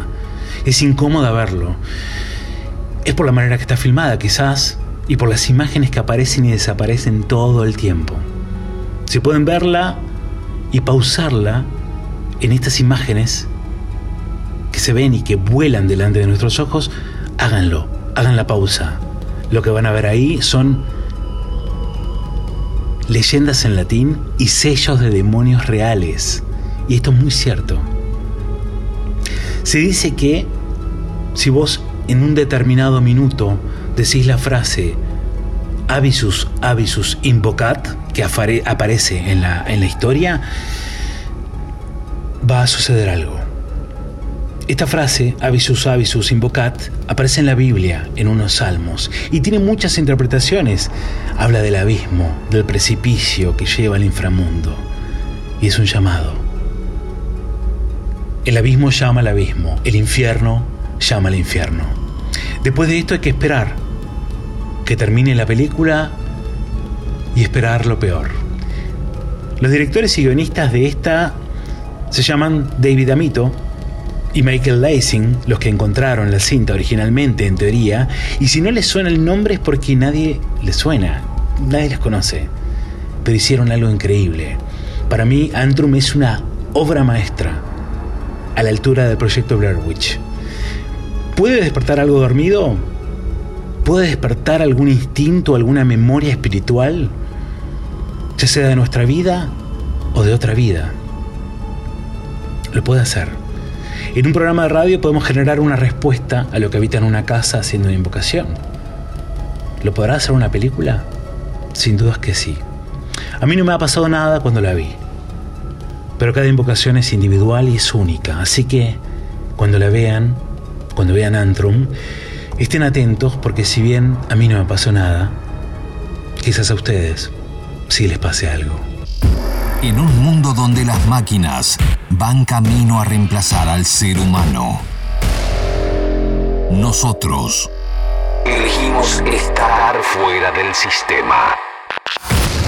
El Pacto Copérnico. La trinchera. El cine. Y hoy parece, bueno, parece a propósito, pero es un programa muy charrúa, eh, ya que recién estábamos escuchando la entrevista hace un ratito con, bueno, con Gabriel Díaz. eh, y bueno, hoy nos centramos en el cine de género uruguayo y por eso vamos a hablar de otra producción que está también a punto de ver la luz. Ya en breve se va a estar estrenando, eh, me imagino que en septiembre, se va a estar estrenando esta película que se llama Al morir la matiné que está dirigida por Maxi Contenti, Maximiliano Contenti, que es un director que eh, bueno, ya venía dirigiendo de manera muy exitosa muchos cortometrajes ligados al género. Yo me acuerdo de hace ya muchos años estar en el Festival de Cine de, de Piriápolis, de terror, eh, Piriápolis de película, y haber visto, eh, bueno, haberlo conocido a Maxi y haber eh, intercambiado algunas palabras. Él me, me dio una copia de un cortometraje muy divertido llamado Hobby Metal que ya mostraba lo que podía hacer visualmente Maxi. Y desde ahí, eh, bueno, eh, se ha mantenido produciendo películas de manera ultra independiente. Siempre Maxi ha sido un deudor del cine de farsa. En algún momento, en el 2008, saltó al largometraje con eh, Muñeco Viviente 5, que también fue una película muy muy independiente y en este caso bueno viene ya a, presentarse en sociedad con una producción de, mayor envergadura. Al morir la matiné esta película que es una película deudora del bueno el slasher que es un subgénero que tiene como particularidad que el asesino tiene que tener contacto físico con sus víctimas digamos utiliza bueno armas eh, que le permiten tener contacto físico con, la víctima. Esa es un poco la lógica de las películas slasher.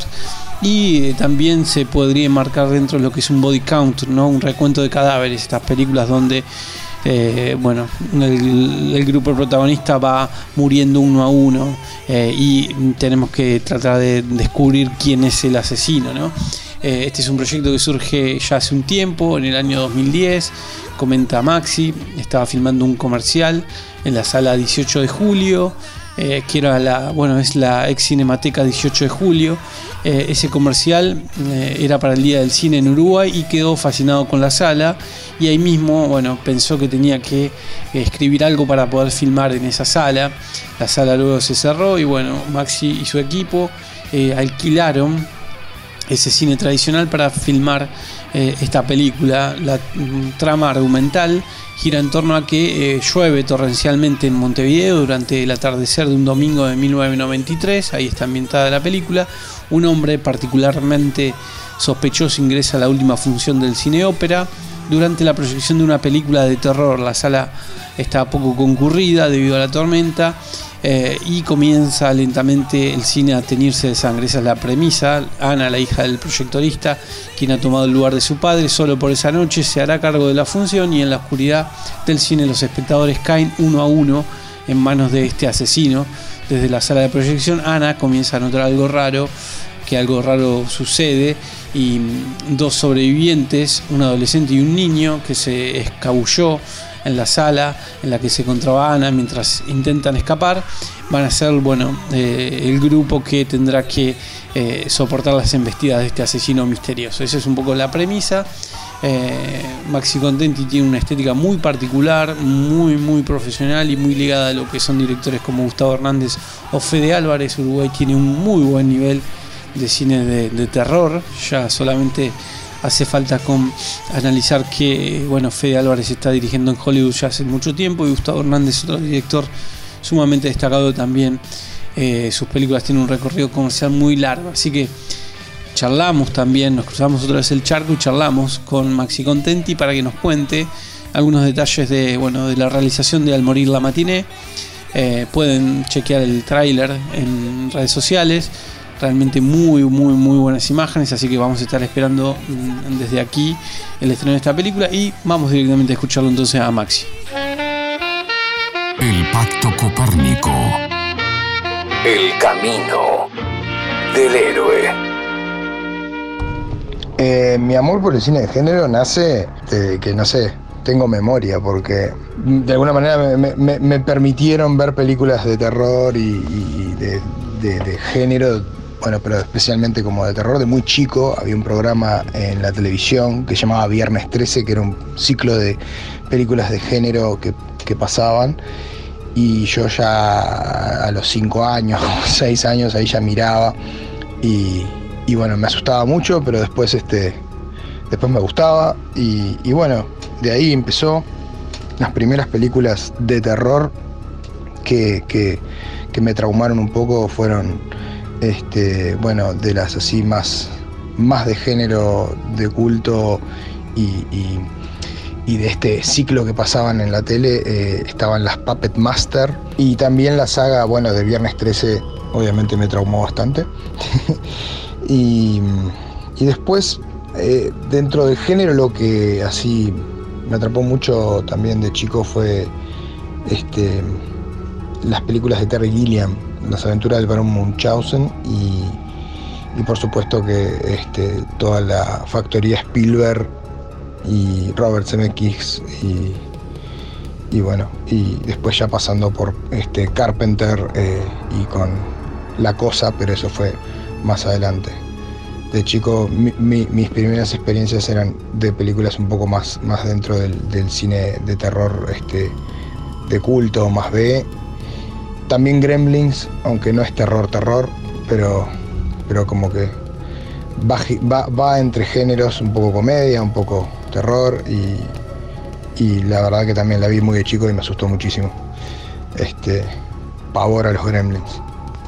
Para citar un par de películas de, este ciclo que pasaban este, en televisión que veía de chico, que, me marcaron y me traumaron este, bastante. Este, una de ellas fue eh, Muerte Viscosa o, Slugs, que era de Juan Piquer Simón, este, director español este, sobre babosas asesinas. Y después había otra que era este, Blood Savage, este, Sangre Salvaje, de, mm, sobre unos este, como rednecks que, raptaban gente y este, para vender sus órganos, etc.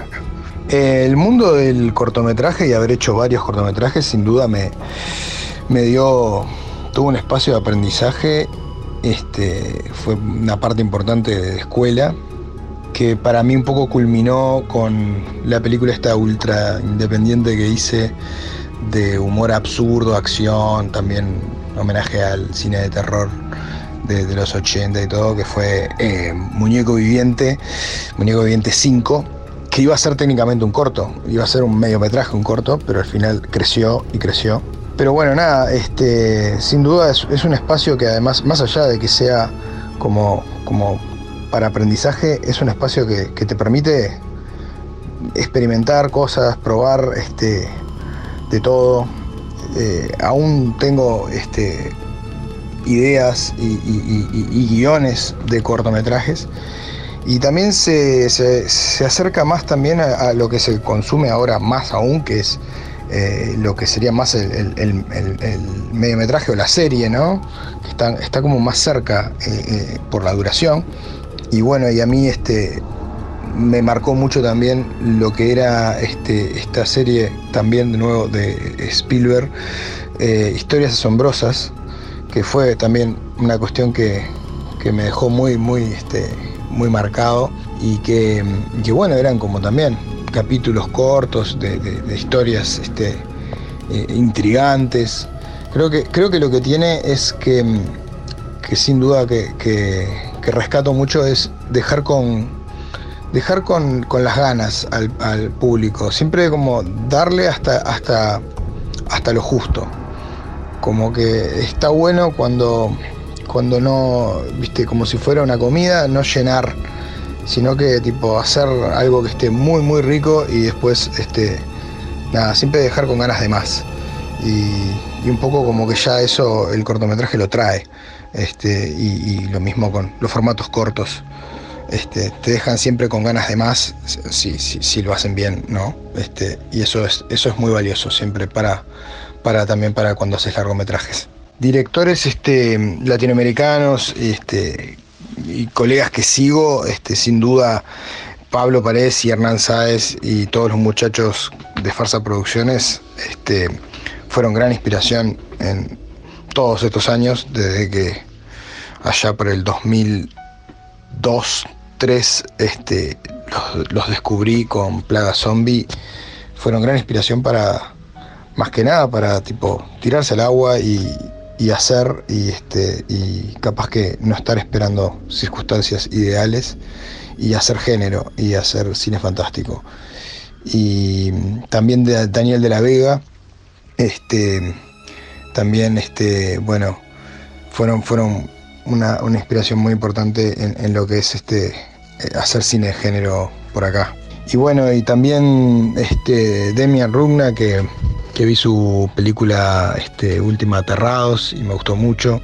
Más que nada los que sigo son, son son casi todos argentinos. Este, me gustaría realmente que, poder conocer más de, otros países de Latinoamérica, sin duda. Y localmente una gran inspiración fue este, Ricardo Islas, que tuve el placer de, tenerlo en, participando eh, en, un rol crucial en el cast de la película de Al morir la matiné. Y bueno, él sin sin duda es este, una gran inspiración y, este, alguien que, fue eh, eh, iniciador de lo que es este, aquí el cine de género en Uruguay, de muy joven y en un tiempo en el cual aquí no había absolutamente nada y no tenías absolutamente más que tus propios medios para poder hacer eh, películas, así que bueno, una gran inspiración. Desde mm, el inicio del proyecto, mi idea era mm, este, hacer una película eh, de género y, producirla este, total o parcialmente con, apoyos de fondos de cine este, y que fuese una película eh, realizable, este, un poco como que el planteo también de locación, de que ocurriera todo dentro de una sala de cine, este, estaba ahí en la idea de que fuera una película este, que, se pudiera realizar, que no fuera muy costosa y que, y que bueno, capaz que con algo de apoyos de fondos, más alguna otra cuestión, algún capital privado, coproducción, este, siempre estuvo en mi cabeza una coproducción con Argentina, con esos elementos se pudiera hacer. Bueno, y mm, desde ahí yo, yo encaré lo que es eh, la producción también en un inicio del proyecto y empecé a mover el proyecto en fondos, em, em, primero los fondos acá locales, donde conseguí algún apoyo de desarrollo y luego más adelante ya insistiendo un poco más porque tomó, tomó un par de años, salió algún apoyo mayor de de financiamiento de los fondos de Uruguay. Y luego se sumaron este, Alina Kaplan y Lucía Gaviglio, entraron como productoras y Lucía este, trajo la coproducción argentina con Pensa y Roca Producciones.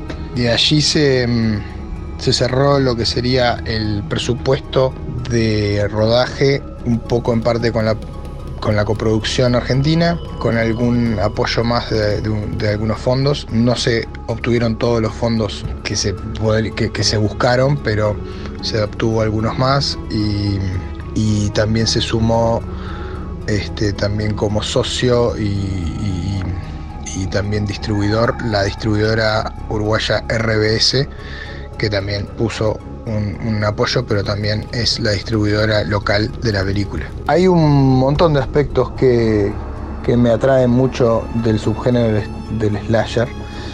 Eh, el principal eh, es eh, el de tener un, antagonista fuerte, que eso es primordial en el, género este.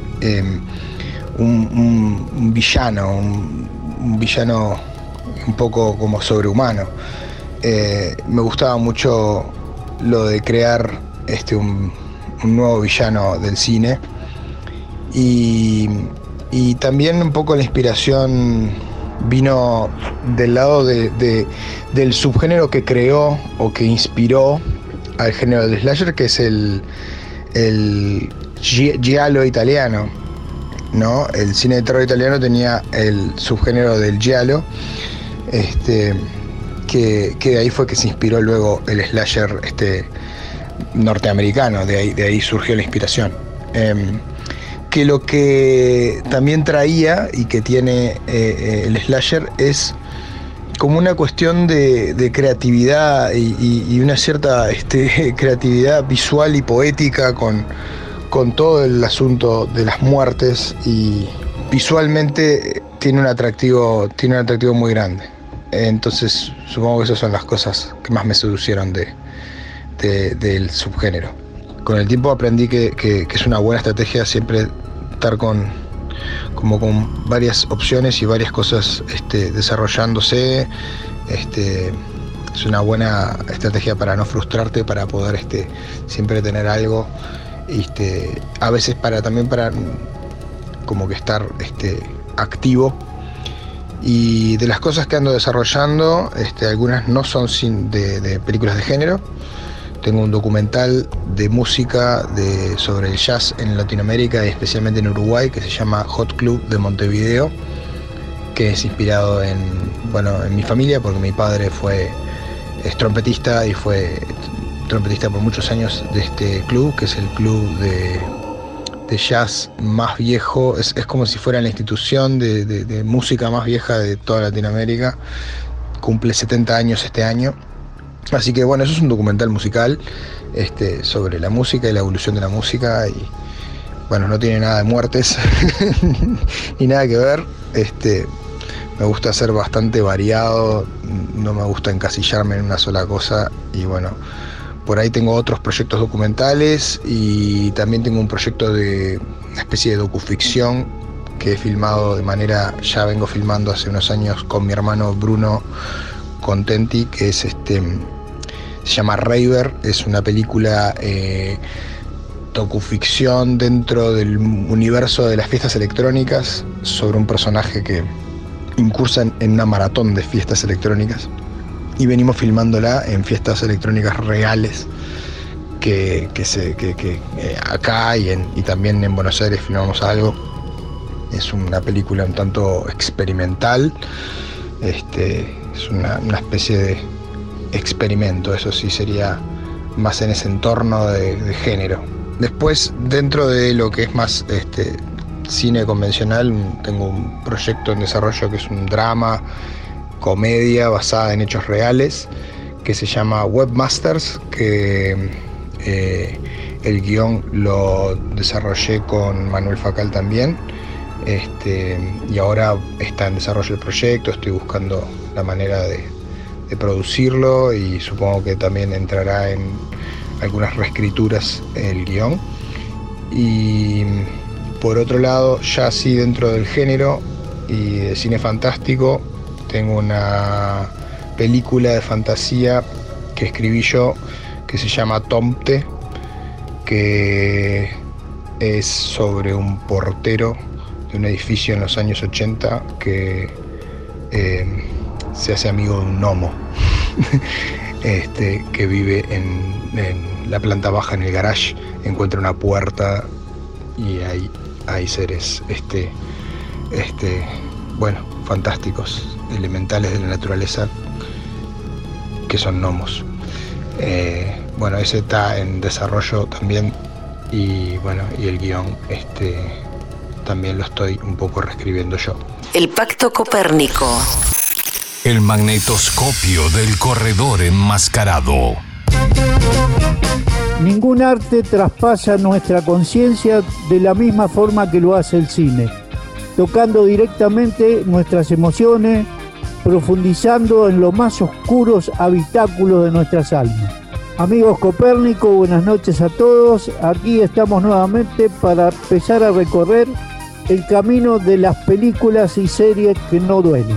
Voy a empezar con una película que se llama 7500 y es de Alemania. Está en Amazon del 2020 dura una hora 32 minutos. Es un drama. Cuando, eh, cuando unos terroristas intentan tomar un avión de un vuelo de Berlín a París, un carismático joven copiloto lucha para salvar la vida de los pasajeros. Lo que tendría que ser un viaje rutinario se convierte en el trayecto de vida o muerte. Esta es la película más vista de Amazon. Es muy buena película, ¿eh? la verdad que yo la empecé a ver a las cuatro y media de la mañana y me enganché y me quedé mirándola toda. Es muy buena película y acá demuestra que a veces con muy poco se puede hacer mucho, ¿eh? porque es una película simple pero que tiene un efecto terrible. Muy buena película. Bueno, de ahí me voy a ir al Reino Unido. Ahí hay una película de terror que también pareciera por el nombre que es una película de Disney, pero sin embargo es una excelente película de terror. Es del año 2019, la primera temporada está en Citros Amigable, narra la historia de la oscura relación entre un monstruo que vive en el bosque, un adolescente, protagonista es un humanoide de muy alto, con un cuerpo hecho de madera de abedul y a pesar de no tener piernas, tiene unos dedos muy largos, muy altos, hechos de ramas y una corona de raíces en la cabeza. Esta es una serie muy sangrienta. Yo pensé que iba a ser una estupidez esta serie, sin embargo, es una serie muy sangrienta, muy buena primera temporada. Bueno, de ahí me voy a ir al Reino Unido y acá hay una serie que a mí me encantó las temporadas que vi y ahora está la nueva, dura 45 minutos, está en Netflix, se llama Marcelia. Es un thriller, drama, trabaja Ana Frill. Esta es una excelente actriz. Es una actriz que trabaja mucho con la cara. Marcelia es el policial centrado en la figura de la detective Marcelia, Blackham, que abandonó la policía metropolitana por el bien de su familia, pero tiempo después se queda devastada cuando se entera que su marido, Jacob Blancan, mantiene una aventura de casi tres años con una de las directoras de la empresa para la que trabaja que se encuentra embarazada de él. Eh, a mí me encantó esta actriz, eh. Eh, acuérdense el nombre, Ana Friel, muy buena actriz. A Amazon, 60 minutos, es una serie buenísima. Vi las dos temporadas y esta me encantó más que la primera todavía. Se llama Absentia. Dura 60 minutos de Estados Unidos, es un thriller y drama.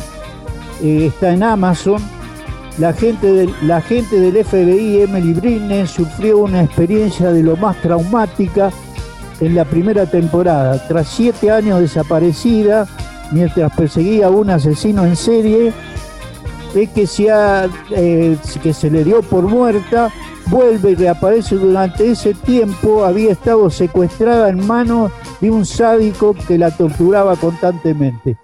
Es muy buena serie. ¿eh? Muy buena serie. Accentia, no se olvide. Bueno, y acá me voy a España y me encuentro este, en Amazon también con una serie que la miré también, a veces miro por mirar, pero me encantó. Se llama La Casa Monte Perdido. Es del 2019, es la primera temporada, es un drama, crimen, ocho episodios. Ana y Lucía desaparecen cuando salen del colegio eh, cinco años después, una de ellas reaparece, ha sufrido un accidente de tráfico, está inconsciente y el conductor muerto. El teniente Santiago y la sargento Sara llegan para hacerse cargo del caso. Trabajan Mega Montaner, Francis Lorenzo y Salvador García Ruiz. Muy buena serie. Bueno, y acá me voy a Norteamérica y esta serie sí que la recomiendo y mucho.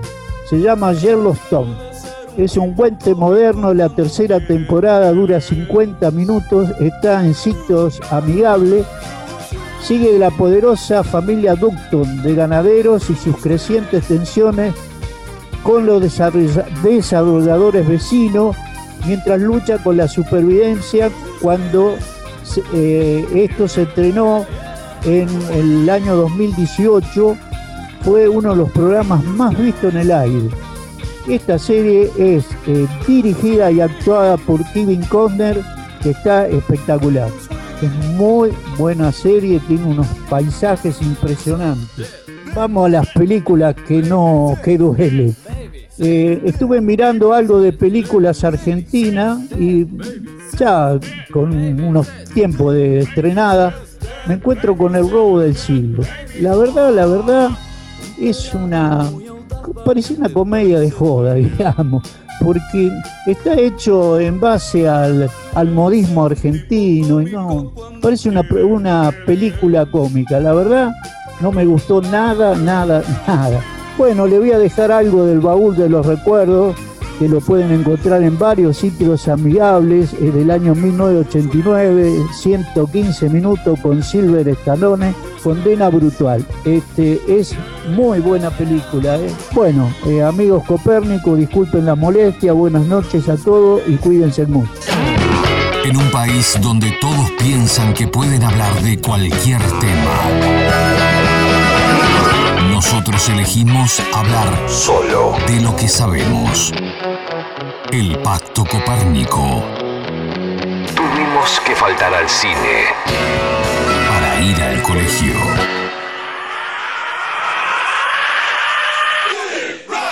Y con este tema, bueno, empezamos a despedirnos. Eh, pasó otro viernes, pasó otro programa, otra emisión de estas extrañas del Pacto Copérnico en esta versión más moderna, más eh, al alcance de todos. Eh, disfrutamos, como dijimos la semana pasada, los cuatro años en Radio Cantilo, pero es una etapa cumplida, un ciclo cumplido, un ciclo cerrado y vamos a seguir de la manera que sea, como lo veníamos haciendo antes, porque en otra, en otra temporada estuvimos en 221 Radio y antes estuvimos en Radio Perio, la querida radio de la Facultad de Periodismo, donde empezamos a dar nuestros primeros pasos, donde aprendimos un poco lo, mínimo que sabemos del oficio, de este maravilloso arte que es, bueno, que es la radio. En este caso esto no es radio, esto es un formato, en un mix, ¿no?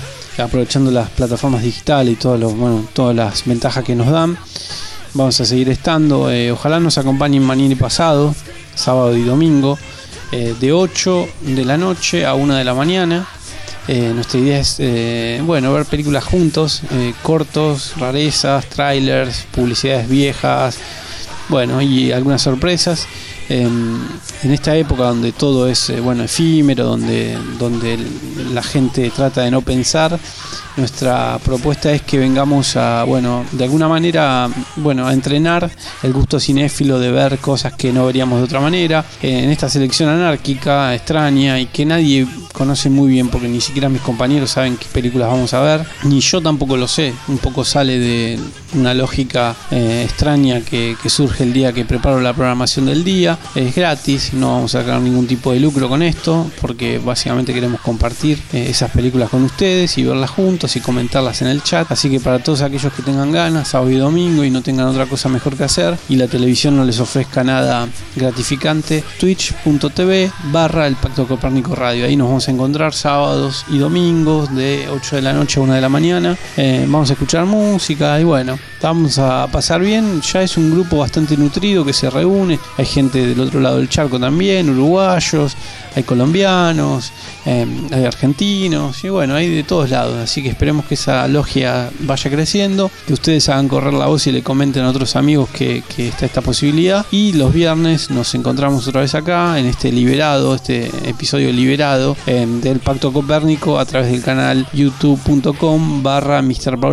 O en Anchor o en Spotify o en todas las plataformas que Anchor se, bueno, se encarga de replicar del contenido. Que tengan una buena semana y eh, nos vemos mañana. Entonces, mañana y eh, el domingo nos vemos para ver cine de culto. Impacto Copérnico. Octava temporada.